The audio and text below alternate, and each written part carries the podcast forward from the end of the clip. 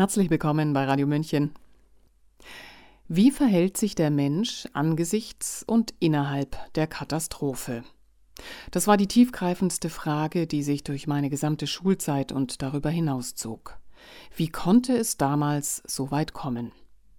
Ernst Jünger bezeichnet diejenigen Menschen als Waldgänger, die sich gedanklich unabhängig halten von der sie umgebenden Gesellschaft und zum Widerstand fähig sind, falls der jeweilige Staat ein verbrecherischer ist oder wird. Der Jurist und Autor Milo Schmartuschek meint, die kritische Masse der Corona-Waldgänger stünde vor dem Ernstfall. Die Politik aber noch mehr. Hören Sie seinen Text Die Macht der Unbrechbaren, den der Schauspieler Urs Rechen eingelesen hat. Man begegnet ihnen in der Schweiz als Freiheitstrichler, als Freunde der Verfassung oder als Mitglieder von Maßvoll, in Deutschland sind sie Querdenker und Montagsspaziergänger. Für Medien und Politik sind sie seit Pandemiebeginn einfach nur radikale Extremisten, Rechte und Esoteriker. Gesichert ist bei all diesen Etikettierungen wie immer nur wenig, außer vielleicht eines, Maßnahmenkritiker und Covid-Impfgegner sind kein monolithischer Block. Sie stellen einen Querschnitt durch die Gesellschaft dar und sie werden mehr, je länger die Pandemie andauert. So mancher würde sich wundern, hinter welcher brav bürgerlichen Fassade noch eine Freiheitsglut lodert und nur auf etwas Wind wartet, um wieder aufzuflammen. Und dennoch, in den Kreisen der Maßnahmenkritiker begegnet einem am ehesten ein bestimmter Charaktertypus. Es sind Menschen, die unter keinen Umständen bereit sind, ihre Freiheit aufzugeben. Es sind Menschen, die so verwachsen mit der Sehnsucht nach Leben, Wahrheit und Persönlichkeitsentfaltung sind, dass sie ihre gesamte Existenz für den Kampf um diese Werte zu opfern bereit wären. Sie bewerten das So-Sein höher als das Dasein. Sie sind ungeimpft, unerschrocken, ungebrochen, sie sind die Paria von heute und zugleich schon Pfeiler einer Ordnung von morgen. Sie sind alte Unbeirrbare und neue Titanen auf Kindesbeinen. Sie sind Waldgänger. Der Waldgang. Ein Schlüsseltext. Diesem Typus Mensch hat der heute von vielen verfemte deutsche Schriftsteller Ernst Jünger in einem gut 70 Jahre alten Text ein Denkmal gesetzt. Der Essay Der Waldgang ist ein Schlüsseltext auch für unsere Zeit ja im Grunde jeder Zeit, die sich wie unsere auch gerade einer Zeitenwende oder einem Verfallsdatum nähert. Denn der Waldgänger ist eine wiederkehrende Erscheinung jeder Verfallszeit. So wie Hegels Eule der Minerva erst in der Dämmerung ihren Flug beginnt, so ist es der Waldgänger, der sich erst nach Einbruch der Dunkelheit manifestiert.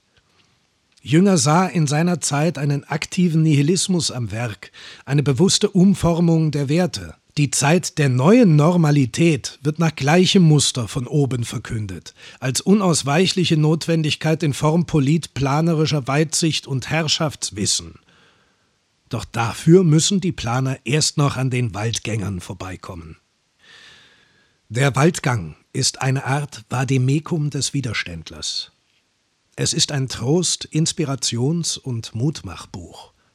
Man kann es auch als Anleitung zum Widerstand lesen, als Handbuch aller, die sich seit dem von Dostojewski so verehrten antizaristischen Publizisten und Kleinbürgerschreck Nikolai Gawrilowitsch Tschernischewski die Frage aller Fragen kritischer Geister stellen.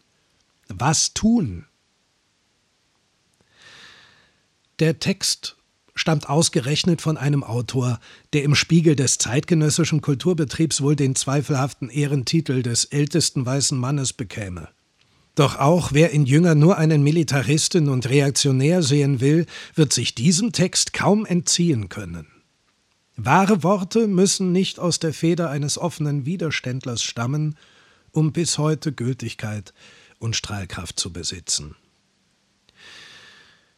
Wenn Institutionen anrüchig werden, beginnt der Machtwechsel. Ob wir heute in vordiktatorischen, autoritären oder neototalitären Zeiten leben, werden vielleicht erst Historiker ex post richtig einordnen können. in Zeiten, die Waldgänger hervorbringen, ist auf akademische und offizielle Würdenträger, also auf Juristen, Politiker, Journalisten, Kleriker und sonstige offizielle Bannerträger irgendeiner Institution ohnehin kein Verlass mehr. Man kann nun mehr Wahrheit in einem Gedicht, einem Lied oder Wandgraffito finden als in Lehrbüchern des Staatsrechts.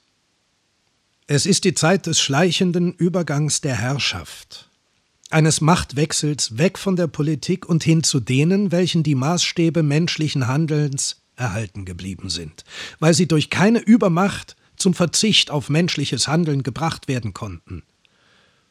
Es ist ein Spiel der Kräfte zwischen der institutionellen Macht und der ideellen, freischwebenden Macht, eine Art Mobile mit einer Machterosion auf der einen und einem Machtgewinn auf der anderen Seite. Wenn alle Institutionen zweifelhaft oder sogar anrüchig werden, dann geht die sittliche Verantwortung auf den Einzelnen über oder besser gesagt auf den noch ungebrochenen Einzelnen. Bisher mag es nur eine Minderheit sein, welche sich durch diese Zeit herausgefordert fühlt, monströs erscheinende Schlüsse zu ziehen.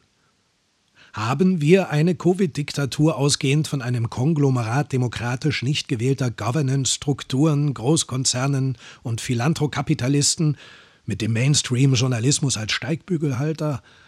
Fakt ist nur, nichts mögen die Parteigänger des Covid-Regimes weniger, als wenn man sie des Diktatorischen bezichtigt. Zu gerne wären sie bei den Guten. Dabei gäbe es einen einfachen Weg, diesen Vorwurf aus der Welt zu schaffen. Man könnte sich zur Abwechslung mal aufführen wie in einem demokratischen Rechtsstaat. Jünger wusste, in ihrem Aufstieg leben Diktaturen zum größten Teile davon, dass man ihre Hieroglyphen noch nicht entziffern kann. Der Waldgänger ist immer unzeitgemäß. Er muss es denklogisch sein.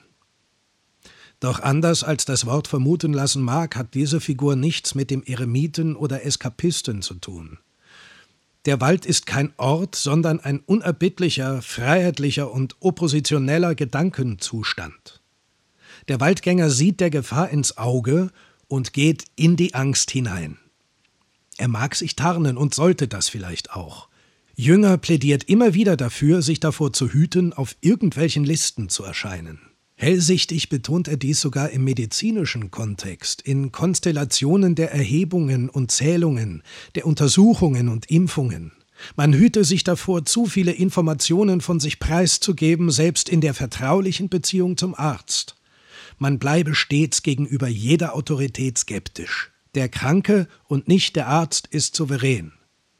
Man wisse zudem nie, in welchem Kontext privateste Informationen wieder auftauchen könnten. In der Rückschau war Jünger vielleicht der erste Gesundheitsdatenparanoiker der Neuzeit. Dabei passen seine warnenden Aussagen von damals wie die Kanüle auf die Impfspritze von heute. Verdächtig und im höchsten Maße zur Vorsicht mahnend ist der immer größere Einfluss, den der Staat auf den Gesundheitsbetrieb zu nehmen beginnt, meist unter sozialen Vorwänden. Dazu kommt, dass infolge weitgehender Entbindung des Arztes von der Schweigepflicht bei allen Konsultationen Misstrauen zu empfehlen ist. Man weiß doch nie, in welche Statistik man eingetragen wird, und zwar nicht nur bei den Medizinalstellen. All diese Heilbetriebe mit Angestellten und schlecht bezahlten Ärzten, deren Kuren durch die Bürokratie überwacht werden, sind verdächtig und können sich über Nacht beängstigend verwandeln, nicht nur im Kriegsfalle dass dann die musterhaft geführten Kartotheken wieder die Unterlagen liefern, aufgrund derer man interniert, kastriert und liquidiert werden kann, ist zumindest nicht unmöglich. Jünger vertraut in dunklen Zeiten keiner Institution mehr außer der Herrschaft des Selbst. Er zieht dem Rechtsgläubigen den Zahn der Naivität.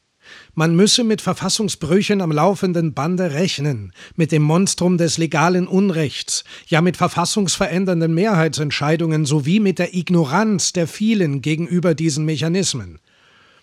Der Einzelne ist in einem solchen Zustand auf sich selbst zurückgeworfen. Er ist auf das wackelige Terrain der Selbstbehauptung und Eigenverantwortung versetzt, auf welchem sich Legitimität nur noch aus höheren Sphären wie dem Naturrecht und der nach bester Urteilsfindung verantwortbaren Gewissensentscheidung ergeben kann. Dies ist wohlgemerkt kein Gebiet der Rechtlosigkeit. Doch es befindet sich eben denklogisch jenseits dessen, was positivistische Normen zu leisten vermögen. Auch eine Norm wie der Widerstandsparagraph im deutschen Grundgesetz Artikel 20 Absatz 4, der durch die Notstandsgesetzgebung 1968 eingeführt worden ist. Zum Waldgänger wird, wer sich durch keine Übermacht ein Gesetz vorschreiben lässt und wer den Willen hat, sich gegen die Totalvereinnahmung zur Wehr zu setzen, egal wie aussichtslos die Lage ist. Dieser Wille ist zugleich auch die Überlebensversicherung des Waldgängers. Ihm ist im Gegensatz zum Nihilisten der Glaube an ein höheres Ideal noch nicht abhanden gekommen. Einige andere treibt diese Anomie, die gefühlte Regellosigkeit, wie der Soziologe Emile Durkheim zum Ende des 19. Jahrhunderts aufzeigte, in den Selbstmord. Der Politiker fürchtet den Waldgänger wie die Pest. Als Jünger im Zweiten Weltkrieg, in dem von den Deutschen besetzten Paris Dienst tut, erfährt er aus einem Brief der verstimmten Mutter, dass nun ein neuer Slogan von den Nationalsozialisten auf Plakaten in die Welt gestanzt werde. Das Volk ist alles, du bist nichts. In sein Tagebuch notiert er am 28. Februar 1942 Das wäre also ein Ganzes, das sich aus Nullen zusammensetzt. Freilich hat man den Eindruck oft. Das Spiel der Nihilisten wird immer durchsichtiger. Der hohe Einsatz zwingt sie, die Karten aufzudecken, und oft verzichten sie sogar auf die Begründungen. Das kollektivistische Gespenst taucht auch heute wieder auf, beginnend mit dem unter allen Umständen gesund zu erhaltenden Volkskörper, der angeblich aus Solidarität notwendigen Massenimpfung, den Schuldzuweisungen an schnell gefundene Sündenböcke, wie zum Beispiel die Anthroposophen. Doch im Kern, so lässt sich aus den Überlegungen Jüngers ableiten, ist dieser Kollektivismus selbst ein Nichts, eine einzige große schillernde Seifenblase, zusammengehalten aus Ignoranz, Angst und Autoritarismus. In dieser Erkenntnis steckt das Hoffnungskapital des Waldgängers. Denn die Mehrheit, auf der dieser Kollektivismus beruht, ist ein fragiles Konstrukt. Es ist ein Kollektiv der Ängstlichen, der Nachahmer, der Übertölpelten, und Genötigten. Im Wissen darüber kommen sich Machthaber und Waldgänger besonders nah. Sie stehen sich wenige Zentimeter entfernt gegenüber. Wer den Gegner jetzt genau studiert, kann auch heute die Angst und Unsicherheit der Machthaber und ihrer Wasserträger förmlich riechen. Sie wissen, dass ihr berufliches Überleben von der Aufrechterhaltung ihres Narrativs abhängt. Zugleich wissen sie, dass sie alles unterlassen müssen, was die Mehrheitsgesellschaft gegen sie aufbringen könnte. Aus strammen Mitläufern werden für die Fraktion der Waldgänger auch schnell Zweifler und schließlich Konvertiten. Der Waldgänger ist bei alledem am wenigsten Missionar. Er will nicht die Schafe der Herde warnen, sondern die Wölfe aufwecken. Prozentual ist es immer die Minderheit, welche die Geschicke der Zeit verändert. Selbst ein Prozent in einer Millionenstadt sind 10.000 Menschen. Der Waldgänger weiß, auch der Sturm auf die Bastille begann als Spaziergang. Aber es ist nicht die große Bühne oder die große Stadt, in welcher dieser Kampf ausgetragen wird, sondern das Hinterland. Dort wird der Kampf auch entschieden. Den Waldgang kann auch die kleinste Minderheit, ja selbst der Einzelne verwirklichen. Hier liegt die Antwort, die die Freiheit zu geben hat. Und sie behält das letzte Wort. Wir sehen uns im Wald. Sie hörten den Text Die Macht der Unbrechbaren des Juristen und Autoren Milos Martuschek. Sprecher Urs Rechen. Mein Name ist Eva Schmidt und ich wünsche Ihnen einen kraftvollen Tag. Ciao, Servus.